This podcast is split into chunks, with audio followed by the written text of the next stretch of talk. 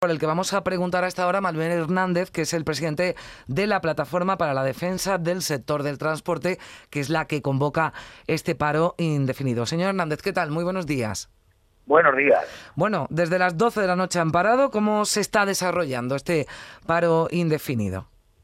Bueno, pues se está desarrollando con mucho apoyo, que era las previsiones que teníamos.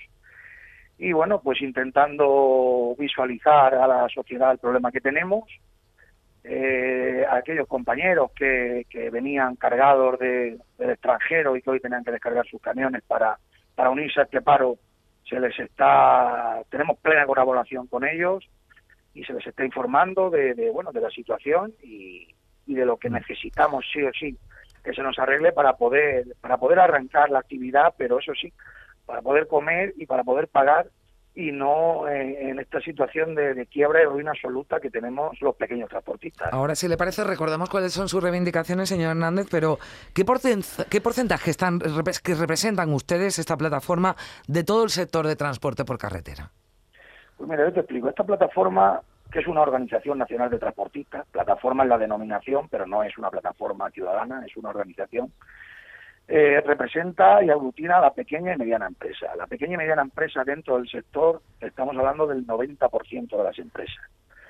Aquí hay que aclarar algo y que la gente debe de entender, que tenemos un Comité Nacional de Transporte que se adjudica una representación que no tiene, porque ellos son la patronal, son los operadores de transporte que sin camiones comercializan las cargas, y desgraciadamente eh, eh, el Ministerio nos lo están poniendo por delante no quiere negociar con nosotros, nosotros no reconocemos a estos señores del comité interlocutores válidos para darnos soluciones, porque eh, a lo largo de los años nos han demostrado cuáles son sus intereses y bueno, pues el paro está haciendo está siendo un éxito. La verdad es que es por necesidad, lo debe de entender la gente. No podemos andar si no se lo soluciona la problemática que ahora quisiera explicarte hmm. y, eso te puedo comentar. Pues, pues, brevemente, porque tampoco tenemos mucho tiempo, pero explíqueme usted y resúmame cuáles son sus reivindicaciones. Pues nosotros la reivindicación principal es que venimos ya mucho tiempo trabajando a pérdidas, todo sube, pero el transportista de a pie no tiene un mecanismo legal para proteger los costes de explotación. Eh, estamos hablando también de que los conductores deben de tener un salario digno y unas condiciones de trabajo iguales en toda la nación porque también lo discriminan por provincias, que se respeta al conductor, que no se le obliga a cargar y a descargar porque dicen que han aprobado una ley y esa ley no entra en vigor y cuando entre no da respuesta a la realidad que tenemos. También luchamos con la jubilación, una reivindicación muy vieja que no nos quieren aceptar para que a los 60 años se pueda un conductor retirar y no poner a nadie en peligro de la carretera ni a su propia persona.